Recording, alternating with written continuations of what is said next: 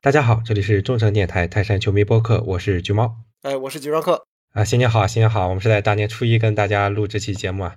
呃，首先也是我们中山电台祝各位球迷朋友们在龙年实行那个生僻词儿叫什么“龙行达达达达，前程朗朗”。反正呃，新年嘛，大家都挺喜气洋洋的。然后泰山队比赛将会在初大年初四啊如期的开展。那我也是已经订好票了。呃，也我之前是从来没在奥体中心看过泰山队主场的比赛，也是非常的期待。然后这场阿克作为啊东道主啊本地的，肯定是也是肯定去会去看的啊，看到时候能不能面基一下。这场比赛也是很久了，基本上我我在印象中得有个呃小十年没有在春节假期之间看泰山队比赛了。对，肯定有年份了。这样吧，我们其实泰山队比赛最近不像是在平时啊，平时大家可以看到联赛里泰山队状态什么样子。呃，相信大家可能对最近泰山队情况都还是或多或少是有些不明朗的吧。我这边也是拿到了泰山队的亚冠的报名名单儿变化嘛，其实新援嘛，像卡扎伊什维利、泽卡，还有三位内援啊，毕竟浩、彭新立以及呃高准翼都是呃如预期的入选了。然后之前被我判死刑的帕托也回来了，然后小德也回来了。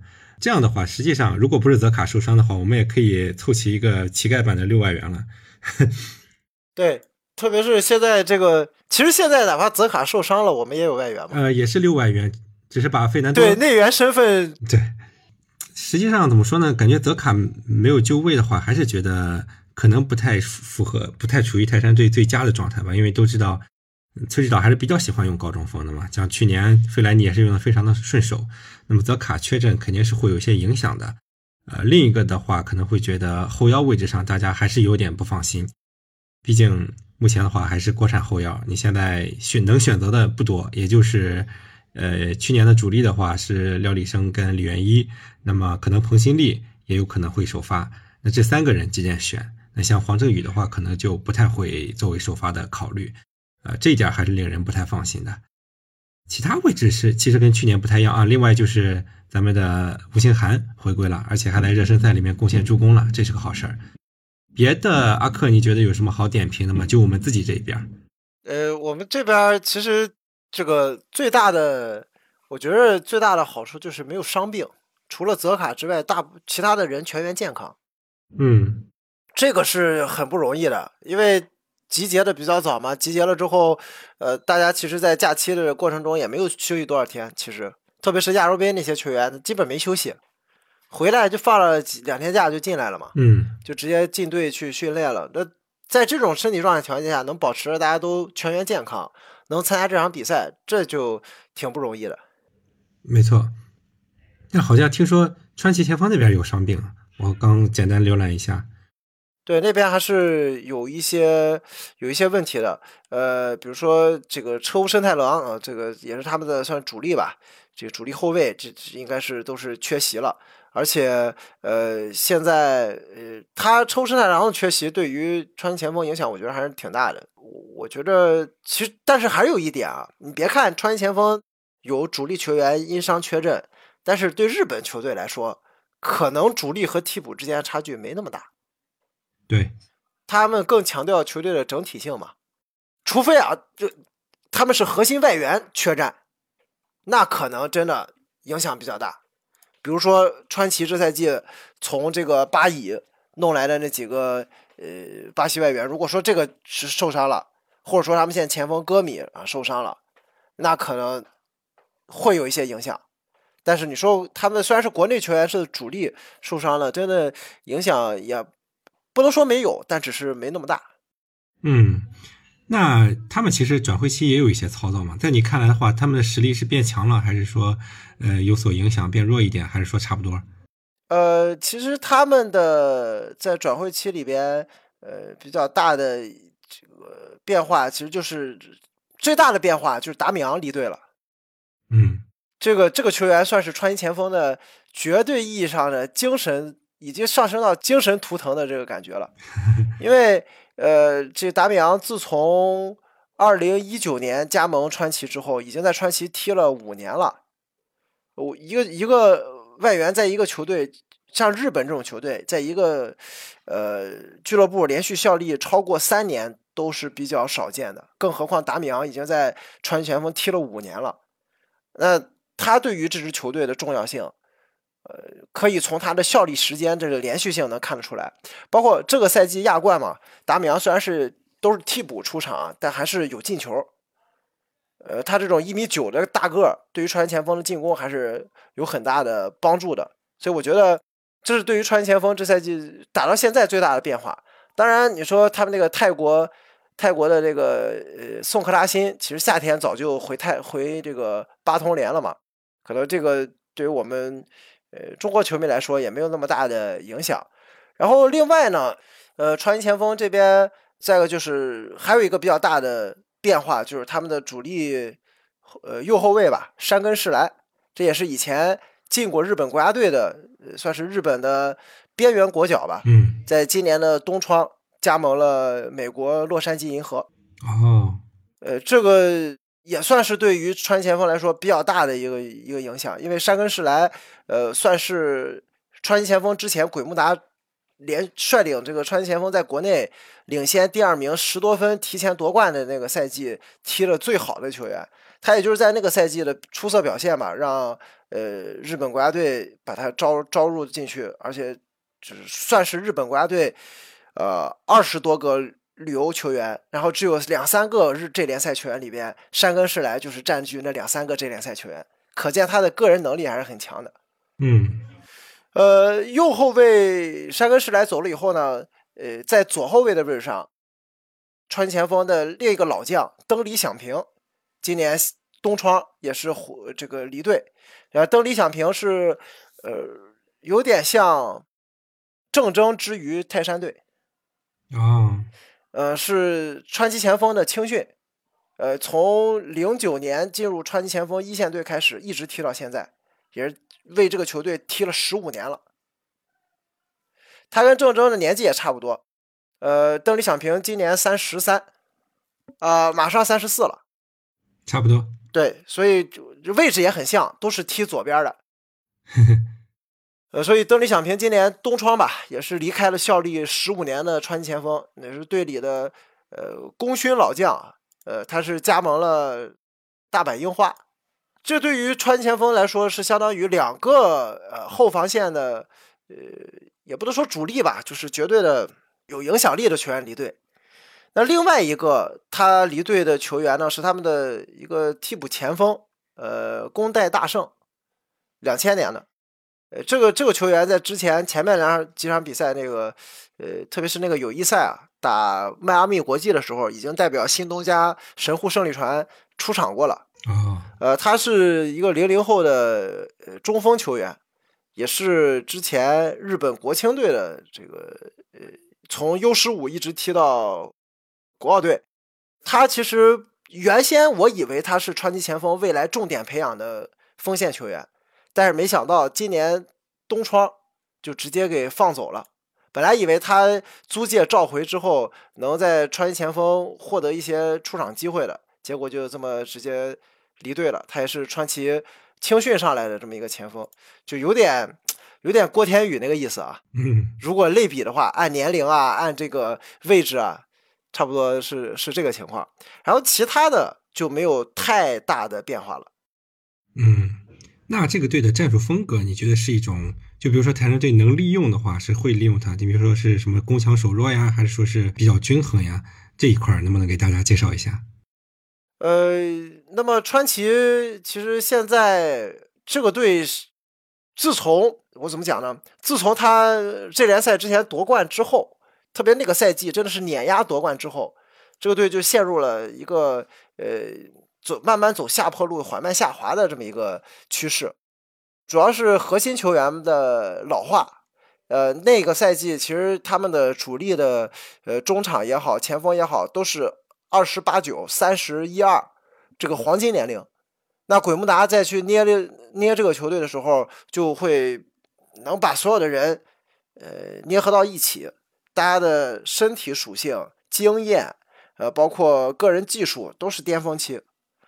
但是这种完全靠整体，呃，每一个螺丝钉完完全全的一钉一铆的夯上的这种一个战术体系，一旦有一颗螺丝钉不在其位，就会出现问题。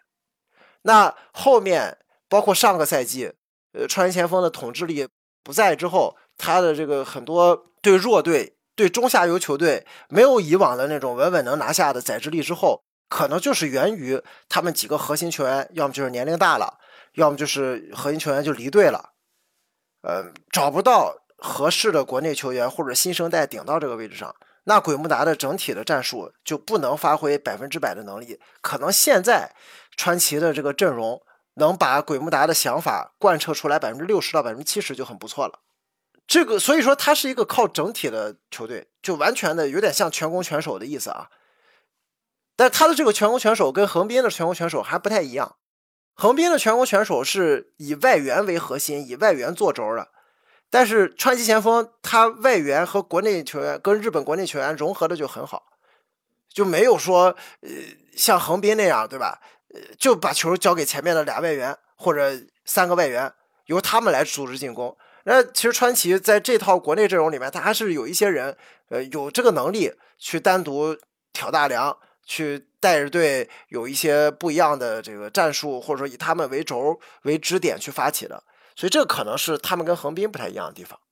嗯，其实也可以从他联赛排名看出来嘛，人家横滨是第二名嘛，但是川崎就是哎第七还是第几来着？我记得，反正五名开外，我记得。对，这川崎这赛季已经是到中游了。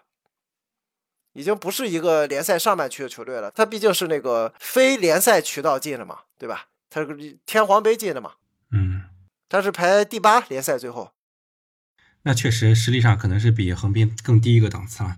本来可能泰山球迷一看这联赛球队有点瑟瑟发抖啊，毕竟两回合打横滨是打的没脾气。但是呢，这个对手可能跟横滨有差距啊，那这么看的话，可能没那么虚了。从你的判断来讲的话，因为比较熟悉 J.K. 联赛嘛，那你觉得泰山队主场这场比赛的胜算几何？呃，我觉得主要是两个方面，要想赢的话，一定去跟川崎前锋拼开局、拼开场。这个球队他在在整个过去这一个赛季吧，在这联赛里边，他不是一个呃很快能进入状态的球队，他有时候会比较慢热。而且我们又是主场，对手其实对于山东这个球场，对于这个地方的球队没有那么熟悉。我们就是想利用开场去打他一个措手不及。如果我们在前十五分钟能够利用主场优势，快速进入状态，拿下进球，我觉得赢球是基本上大概率的事件。那另外一点，我们需要注意的是，要重点的去切断对方的小范围的配合，就是呃，我相信。崔康熙指导肯定会重点去关注川前锋在中场，特别是中圈弧到对方大禁区期间的可能两到三个人会形成一个区域的撞墙或者穿插配合，这个是川前锋非常惯用的进攻套路，也是鬼木达教练的算是成名的绝活吧。他就是当年为什么川崎能在这联赛一路横扫，那就是靠着前场几个人的小范围配合，可能三个人最多四个人。做小范围配合，就打穿对方一条防线。那我们在这个时候就一定要对对手，说白了，别说难听点啊，呃，不能太文明，就是该给他撂倒的一定要撂倒，不能让他们快速的打出这种配合，因为这种配合是越打越有信心的。如果一上来我们让他啪啪啪几个配合打出来了，他们信心建立起来了，我们后面要想再去通过犯规或者说通过一些呃非正常的手段去阻止他们进攻就很难了。那我想，可能我们现在的中场其实都是那种算是还是比较有硬有硬度的球员吧。工兵，大部分都是防守出身嘛。可能我们摆个两三个人的这种中场，呃，硬度虽然是国国产球员啊，但是这个硬度上来，该犯规的一定要犯规，不要让他快速通过中场，哪怕我们吃牌也要犯规。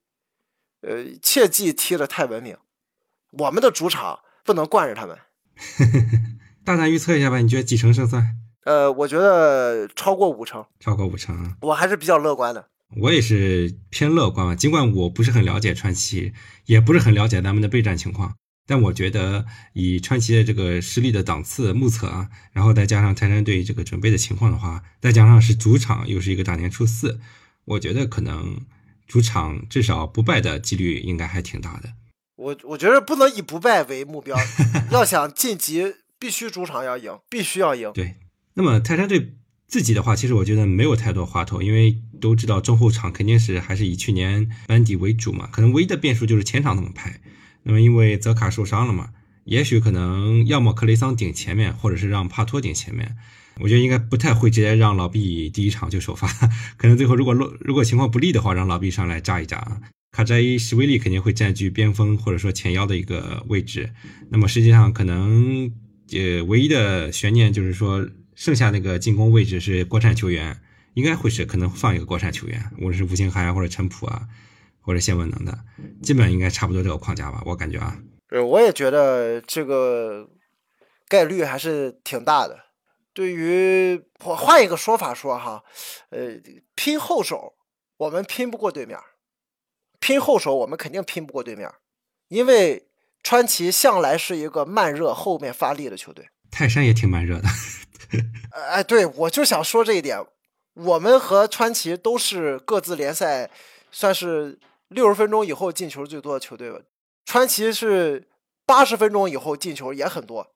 他们在包括这赛季的亚冠也好，上赛季的这联赛也好，八十分钟以后没少进球。我们最常进的是什么时间段？我们最常进的是六十分钟到七十五分钟这一块儿这一块我们是进球最多的。所以我说，我真的要拼后手，我们到了比赛最后时刻去跟人家拼，可能不是我们的强项。我们要去拼开局，我们要去想办法在开局打好。当然，可能大家也会说，泰山队好像我们在印象中啊，你能你自己现在我们抓起来去想，上个赛季前二十分钟进球的比赛有吗？很少很少，几乎没有。所以这就是我觉得明天要想取胜，就一定要改变这一点。我们一定要在开局有所斩获，否则真的日本球队。这个慢，让他们慢慢悠悠的把这个信心建立起来。你再想去跟人家提节奏，去抢后手，是太难太难了。我觉得还挺有道理的，因为为什么呢？而且我们的结合我们自己队伍的一个特点，也是我们中场比较薄弱嘛，后腰位置上。那么日本球队向来这个传统异能就是传控比较强，那这种比赛肯定是你时间踢得越久，人家越会掌握局势，这个比赛就越不容易拿下了。对你一旦开场帮打他一个，他肯定就不会那么慢慢悠悠的跟你传了，就不会那么中场啪啪再给你倒个十来脚再往前推进了，肯定会越来越直接。如果他们直接打，这反而不是川崎前锋的强项。他们擅长的就是小范围多人次的配合。如果落后了，他们肯定不会再这么打了。他们一旦要变，就不会是他们擅长的套路。所以打好开局。对于下个星期二的比赛来说，真的太重要了。不过我们也可以有信心点，就是咱们外援能力肯定是没问题的。首先，克雷桑不用说了，然后呢，这个巴克啊，卡扎伊什维利是 K 联赛的 MVP 级别的外援吧？呃，最顶级的外援，这两个盘带能力、盘带大拿上上去的话，呃，突破各方面应该是没问题的。更多看看其他球员能不能把握住机会吧。对，而且其实无论外援能力，我们肯定比。呃，川崎要强，川崎这个前锋，二三年全年进球才进了七个，所以这个我我我们当然他有可能不上他买的这个埃里森啊，他可能上继续上戈米啊，但无论如何，戈米也年纪也大了嘛，所以我觉得论外联外援的这个锋线能力，呃，川崎肯定是不如达米扬在的时候的，这是百分之百不如的，所以这个我觉得倒不用太过担心。我们的外援个人能力肯定是要比他们强的。我们也是给出了自己一个偏乐观的预测吧，就是胜面在五成以上。对我，我加个限定吧，呃，开场二十分钟之内进球，我们胜率在五成以上；二十分钟没进球，那完了，那我觉得 可可能保平就不错了。呃，可能就不要去期望说主场赢了，就打平我也接受了。嗯，行，反正，我们之前也立过 flag，就说如果说咱们这这个主客场两回合如果能晋级的话，我们肯定是到时候给大家出点东西啊。我反正到时候周呃初四那天提前一点到啊，去生活馆里看开不开门，开门的话过去看能不能采购点啥，到时候抽奖用的。对，肯肯定开，肯定开。我们那个时候，我们到时候看一看，因为目前看这一场的上座率肯定是赶不上之前打横滨那场，因为横滨那场上座率是破了我们这几年的记录，对吧？嗯。那场那场是破了这太阳队的这个亚冠，是破了亚冠的那个上座率记录是吧？国内联赛是不是也是？呃，也是最多了。好像国内好像没有，因为那会儿主要是十一嘛，十一，然后又是抗日，真的很满。那次你你都别说去早去晚了，我那排队光进场就排了十来分钟。啊，但是这次感觉还好，这次没那么多人。没有抢票的时候就没压力。我都现在票都还没买呢。啊。哎，这不慌，我到时候再买，反正反正有的是嘛。嗯，对。而且从玄学而论啊，咱们那时候十一打中日大战的时候，有点也压力被架上去了，毕竟是国庆节嘛，打人家感觉必须要吃掉似的。那这次我们就很友好嘛，这次过年什么大家和和睦睦的，还给人家表演舞狮。对啊，今天 还给给川崎这个接风来，对吧？对对对，这种你可可能反而会有更好的效果。对，也是。这个大家都呃心态放平，对吧？这场比赛也是我们今天今年的开呃揭幕战，泰山队的揭幕战还是有传统的。我们亚冠揭幕战没输过吧？这个倒倒不敢说啊。呃，我记我印象中是没输过，我们向来打得很好。我们最次的一次是主场一比一被五里南逼平了，那次是最差的一个揭幕战。之后，包括后面，基本上亚冠的首场比赛，我们都都没问题，都踢的还可以。所以今年到二四年这首场比赛，我相信，呃，退哪怕二十分钟没进球，我们也能守个平局。嗯，而且我觉得我们压力也不大嘛，实际上，因为打到这个阶段，我们已经是中超唯一的一个颜面了啊。反正能打得过，当然是这个评最好成绩，当然是最好的。那打不过输嘛，反正也压力也不大，也不会有多少人来骂我们。所以我觉得球员如果能够放下压力的话，可能会有更好的结果。哎，我发现一个问题啊，他为什么报名的时候给吴兴涵报六十七号？呃，因为那个之前给那个呃一个小将小小严叫严严什么来着，给他报过十七号了。哦，十七号被占过了是吧？对，这个赛季被占过了，但联赛不一定。不刷新的，要在后面填是吧？对，应该是在同赛季内不行。你比如说到下半年的话，等到新的赛季的亚冠开始了，应该就可以了。哦，现在就是说现在这些号码都还是往后顺延的。我看吴兴涵、彭新立这几个拿七号的都是排的很靠后。对，这个可能到中超开始之后，说不定还不一样呢，很有可能不一样。对，最近事儿也比较多嘛。因为刚过年啊，我们也没空跟大家聊太多啊。呃，包括你说赛程出了之后一些分析啊，以及可能到泰山队引援最终还没定局啊。等到引援差不多定局的时候，我们可以到时候做个赛季前瞻什么的啊。对，这个引援没想到今年拖了这么久，还没弄完嘞。哎呀，这这要吐槽的话，有点虎头蛇尾的感觉了。哎，这个后面再吐槽吧。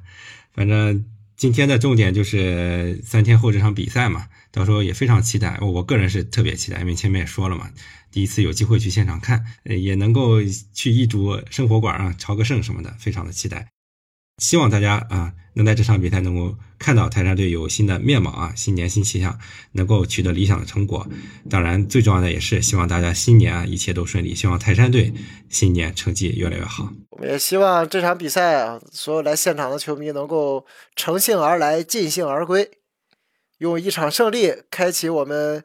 新年的这个好的兆头，是的，都很完美了，天气也很好，我看天气那天都十多度了，对，所以啊，就差一个结果了。